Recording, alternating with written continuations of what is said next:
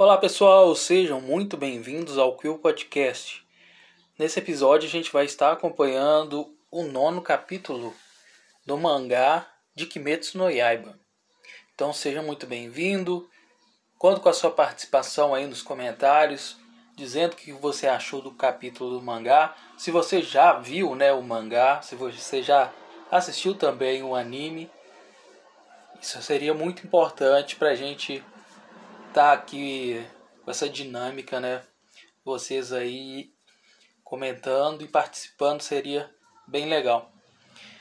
Mas antes, é, gostaria de te pedir para você seguir a gente lá na página, né, Quill Podcast no Facebook, também o nosso canal no YouTube, Quill Podcast.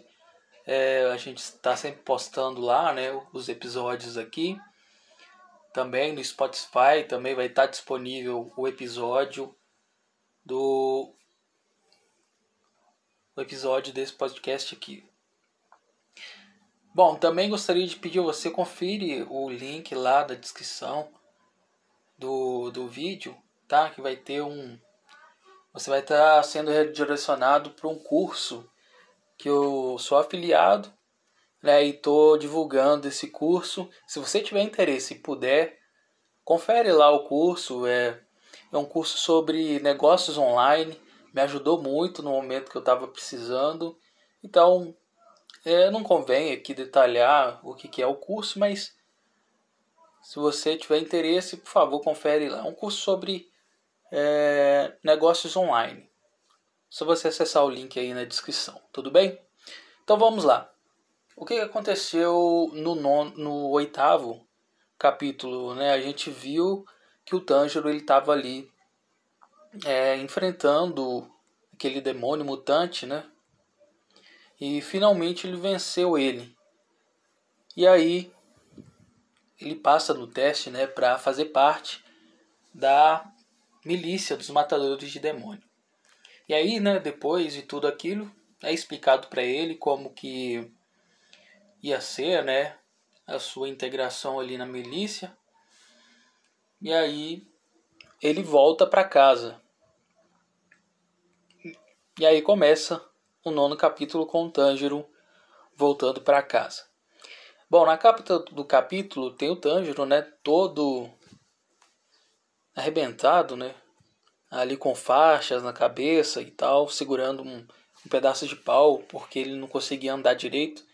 Então a gente percebe que ele sofreu muito com aquela com aquela luta e com aquele teste. E aí está dizendo aqui na capa, né, que ele estava exausto, de cabeça baixa, e aí que ele estaria voltando para casa. E o nome do capítulo é Bem-vindo de volta. Então vamos lá. Aí começa com Tanjiro, né? Aquela caminhada dele voltando para casa dizendo que ele era ingênuo,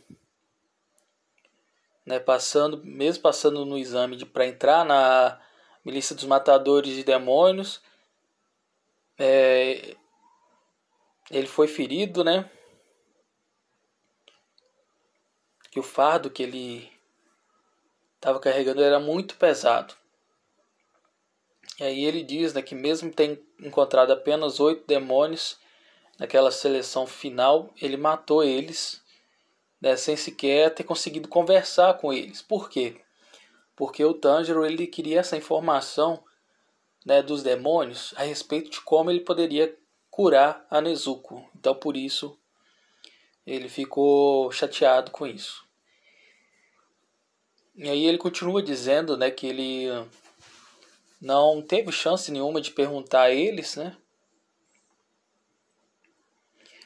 E aí ele vai embora para para sua casa, que no caso seria encontrar, né, o velho, né, Urukotaki e a Nezuko, que ele tinha deixado ela para trás, que estava dormindo e tal. Já tinha bastante tempo que ela estava naquele naquele inconsciente, né? Depois de ter lutado com um demônio, ela ficou inconsciente. Então, ela ficou dormindo por vários por vários vários dias, dias não, anos, né? Se passou mais de um ano da Nezuko dormindo, então ali o Tanjiro depois de ter enfrentado seu teste final lá na pela milícia dos matadores de demônios, ele volta para casa. E aí ele vai comentando né, a respeito disso, porque ele fez é, esse teste e a oportunidade que ele tinha, ele não conseguiu cumprir, né, que era perguntar aos demônios se havia uma cura para uma pessoa que se transformou em demônio voltar a ser humano. E aí continua com ele indo, né, no seu caminho. E aí ele chegando na casa, ele vê um movimento, né? Aparentemente uma pessoa que bateu na porta, se chocou com a porta no caso, e a porta saiu voando e tal. E aí o, o Tanjiro se depara com a Nezuko. É uma cena bem bonita, sabe? Porque o Tanjiro tá ali segurando aquela vareta, aquele pau para andar, todo machucado ali e tal. E ele encontra Nezuko, que ela tá até bem desenhada. E aí o Tanjiro ele chama por ela, grita, né, aliviado que ela tinha acordado. E aí ela vai ao encontro dele. E aí nesse momento ele acaba caindo, né? Porque ele estava segurando ali uma espécie de bengala. E com a sua empolgação ele acaba até caindo. E aí a Nezuko vai em direção a ele e o abraça.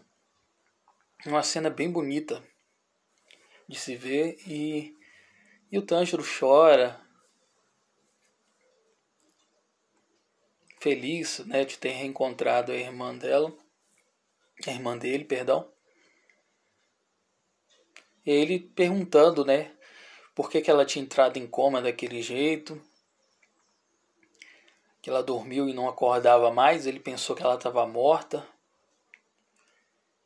E aí aparece né, o Urokotake abraçando os dois. E aí ele diz né, que finalmente o Tanjiro, ele finalmente ele tinha voltado vivo. Bom, eu tenho uma observação para fazer aqui a respeito do Orokotake, né? A gente tem essa impressão que ele é uma pessoa uma pessoa mais fechada e tal.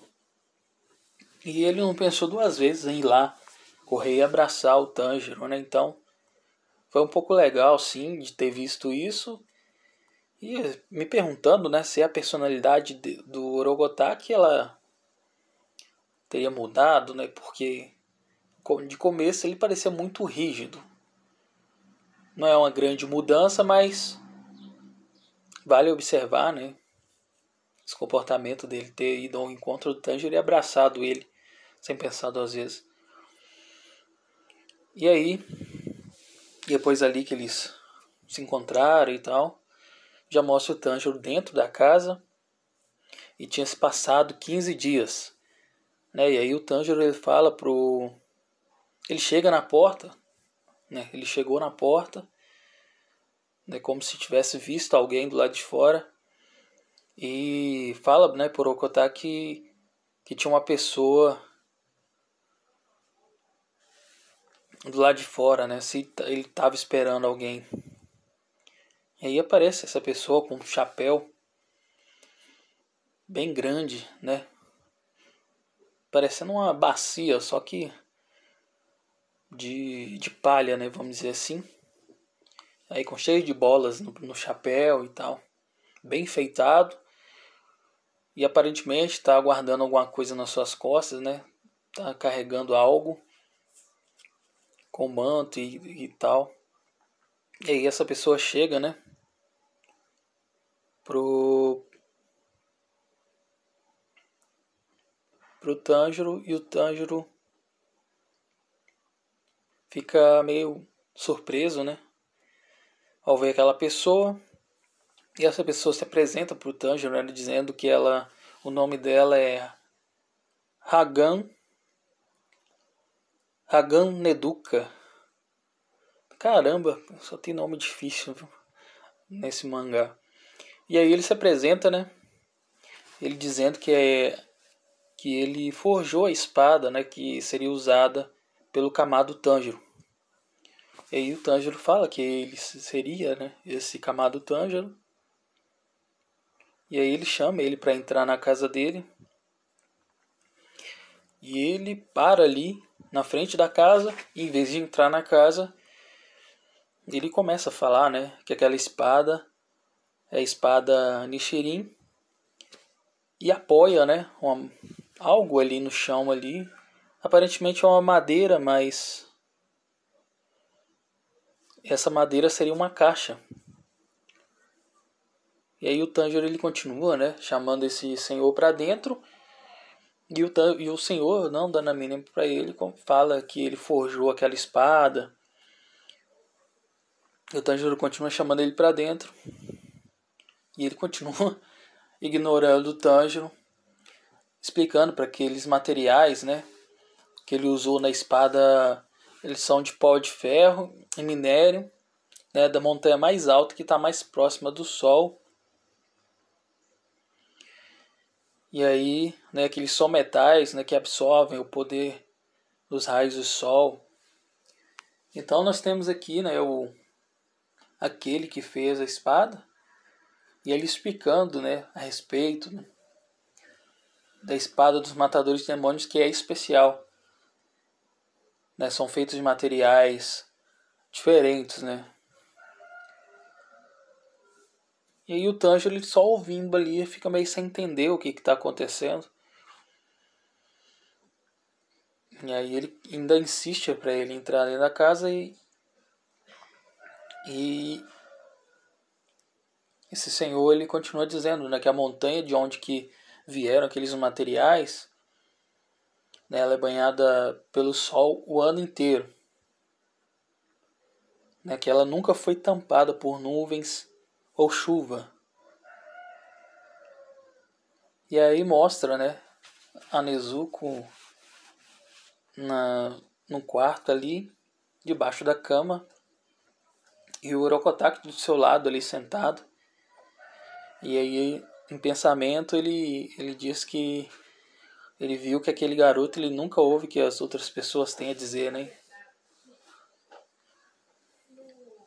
Ele pensando ali, porque o Tanjiro, enquanto o, o, o artesão, né, vamos dizer assim, o ferreiro, né, tá explicando ali a respeito das armas, né, de como funcionam as armas, o Tanjiro está querendo que ele entre dentro de casa, não, não prestando atenção do que ele está falando. Então por isso que o Urokotaki ali, em seu pensamento, ele disse isso.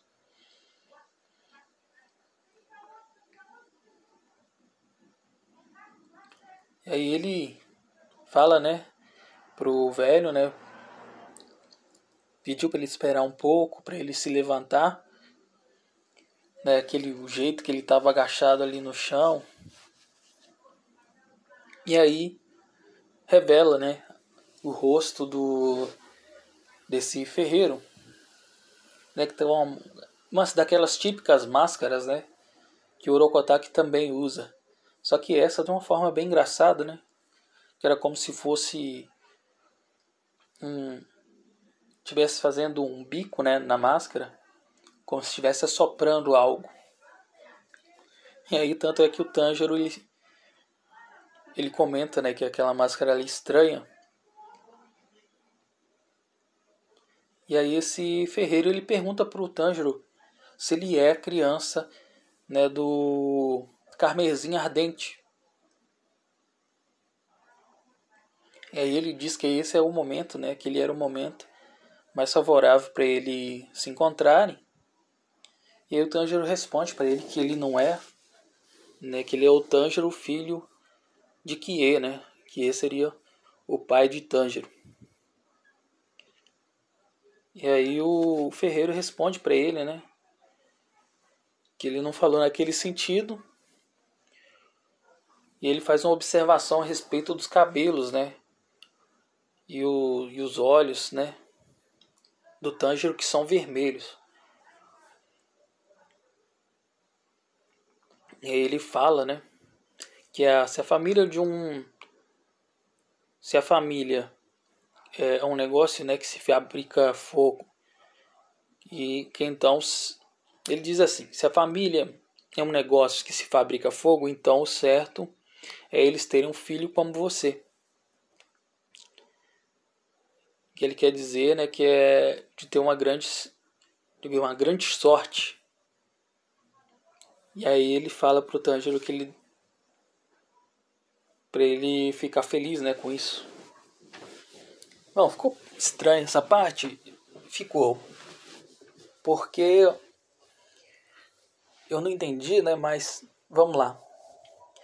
Primeiro Ferreira ele elogia o Tanjiro, né? né?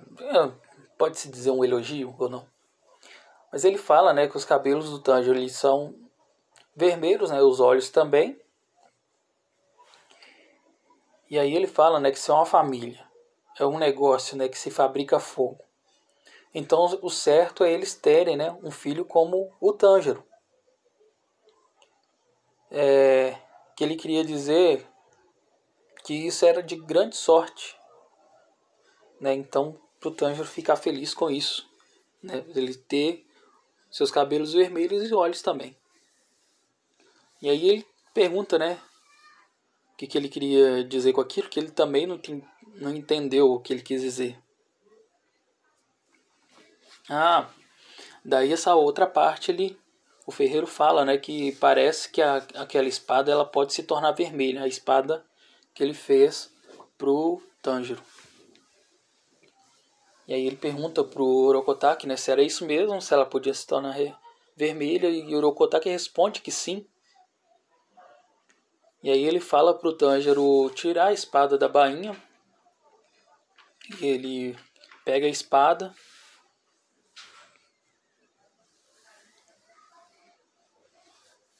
E aí ele observa, né, que o, o ferreiro ele entrou na casa, né, finalmente, de tanto ele insistir.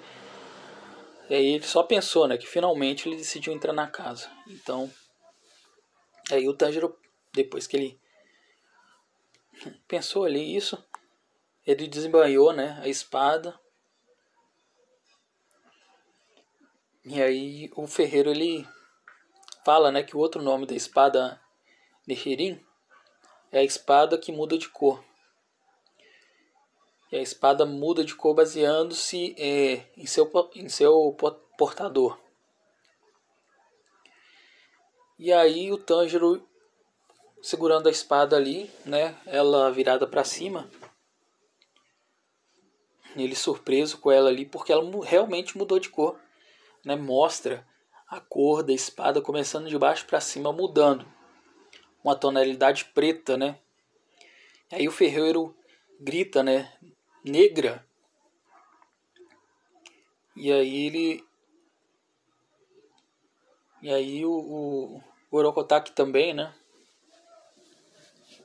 Diz ali que está negra. E o Tanjiro, né? Ele ficou assustado, né? Falando que aquela cor ela parecia ser bem é, ameaçadora e se aquilo seria um mau sinal. E aí o Orokotaki ele vai responder ele nesse momento. E aí a gente observa, né, que o, o ferreiro ali colocou a mão na cabeça, né? Tá meio que desesperado ali.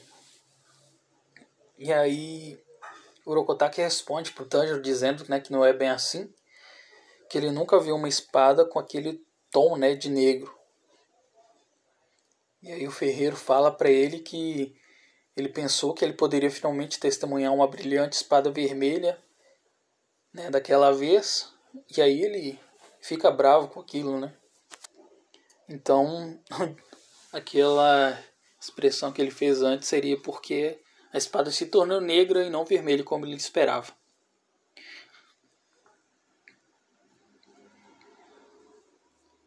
E aí ele começa né, a puxar a bochecha ali do Tanjiro. E o Tanjiro falando para ele que era perigoso, né, para ele tomar cuidado. Perguntou quantos anos ele tinha dele estar tá ali agarrando o Tanjiro, que o Tanjiro ainda estava segurando a espada, né? E ele gritou ali o número 37 deve ser das vezes, né, que ele foi entregar uma espada, a espada é, acabou que 37 vezes não ficou vermelha, né? Pode ser isso. E aí nesse momento aparece um corvo ali, é, que a gente sabe, né, que o corvo é, acaba sendo um mensageiro para o Tanjiro, né? ele recebe a ordem, né, do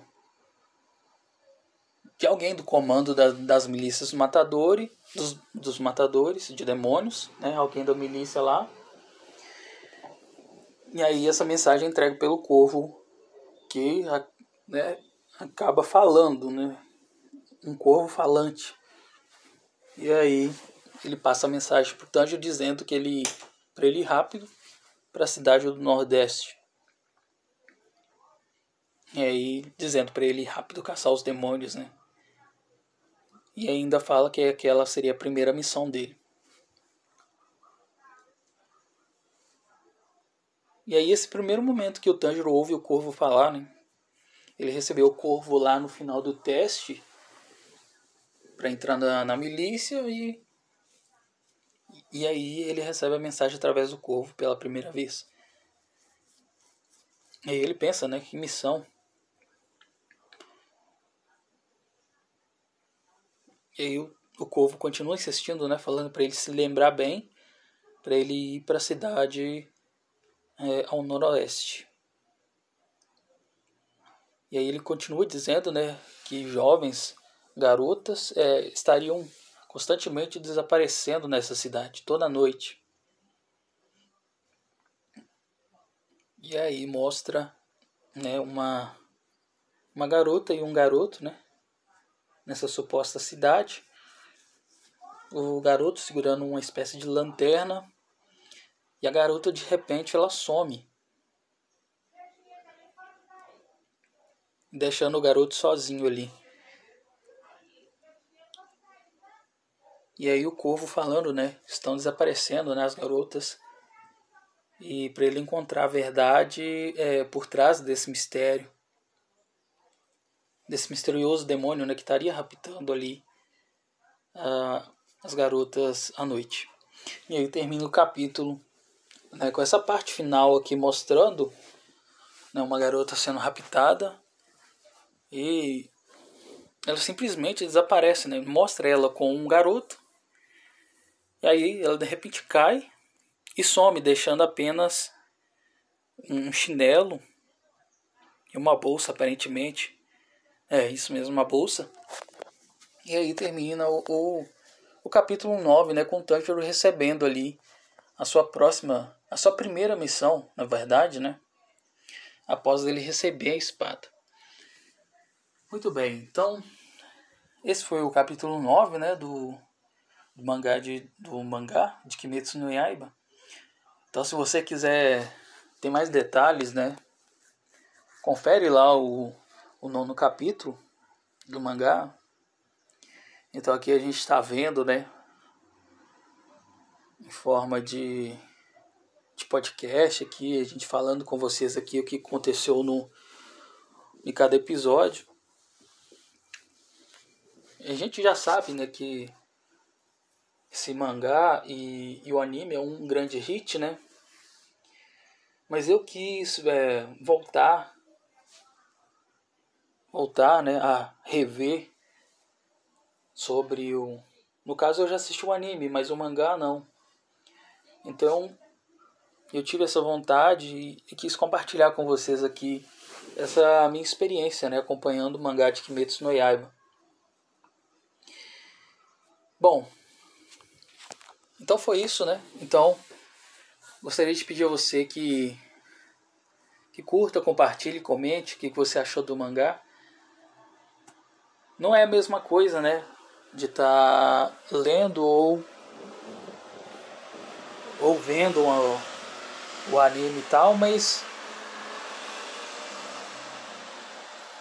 essa é a minha proposta aqui, né? De estar tá comentando a respeito da, daquilo que eu estou vendo no momento. Então, no caso aqui seria Kimetsu no Yaiba, que eu estou acompanhando. E se alguém tiver interesse, né? Então seria uma oportunidade de estar compartilhando com essas pessoas. E para quem não conhece também, seria bem legal de estar trazendo essas pessoas, né, a conhecer uma obra que foi marcante para minha geração, para nossa geração aqui. Né? Ela é bem comentada diariamente. Você vê alguém falando sobre Kimetsu no Yaiba. Então eu, eu volto aqui no, no mangá e tal, eu vejo coisas interessantes que eu perdi no anime, que eu não lembrava mais. E então a história, né, ela é bem legal e bacana de acompanhar, né, falando a respeito de um garoto que ali sofreu essa tragédia no mundo onde que demônios, né, atacam à noite. Esses demônios é, é interessante, né, porque os demônios eles são bem bem diferentes mesmo. Eles não têm nada a ver com o mundo espiritual, né? Eles são físicos, né? É como se fosse um humano melhorado, como se fosse um vampiro, eu diria assim. Só que em vez de um vampiro que suga sangue, o demônio ele devora, né? Humanos e eles têm aparência bem similar a humanos mesmo. E tem as suas fraquezas, né? No caso seria a espada que corta eles é, sendo feita né, de um material específico que seja que tenha né, ligação próxima do Sol, né, esses materiais que sejam né, bastante expostos ao Sol. Então essa é uma das fraquezas dele, né, o Sol e essa espada de ferro é, com materiais específicos. Então a gente está acompanhando a evolução do Tanjiro, sendo bem bacana. Tem algumas partes engraçadas né, que a gente vê aqui, outras também bem emocionantes. E o Tanjiro com a sua personalidade né, de garoto bondoso e tal, que quer superar né, a tragédia que aconteceu com a sua família e alcançar a cura da sua irmã. Né? Então por isso ele sai caçando demônios para perguntar para esses demônios a cura, para tornar a Nezuko, a sua irmã, humana de novo. E a Nezuko é uma, um demônio né, bastante diferente, não tem essa sede de sangue né, para devorar os humanos. Bom, pessoal, então é isso. Essa foi a história do oitavo capítulo, do nono capítulo, onde o Tanjiro vai para sua primeira missão e a gente acompanha no próximo episódio o décimo capítulo. Então com, peço a você que confere aí o link na descrição é, a respeito do curso que eu falei, tá? Um curso que eu sou afiliado e estou compartilhando com vocês aqui esse curso que me ajudou no momento que eu queria é, queria né fazer algo na internet que eu poderia estar tá ganhando dinheiro com a internet e tal me ajudou bastante então Confere no link aí o, a respeito do curso. E nos segue também nas redes sociais. Se você quiser apoiar também o canal, o link aí na descrição. Então a gente se vê no próximo episódio. Um abraço e até a próxima.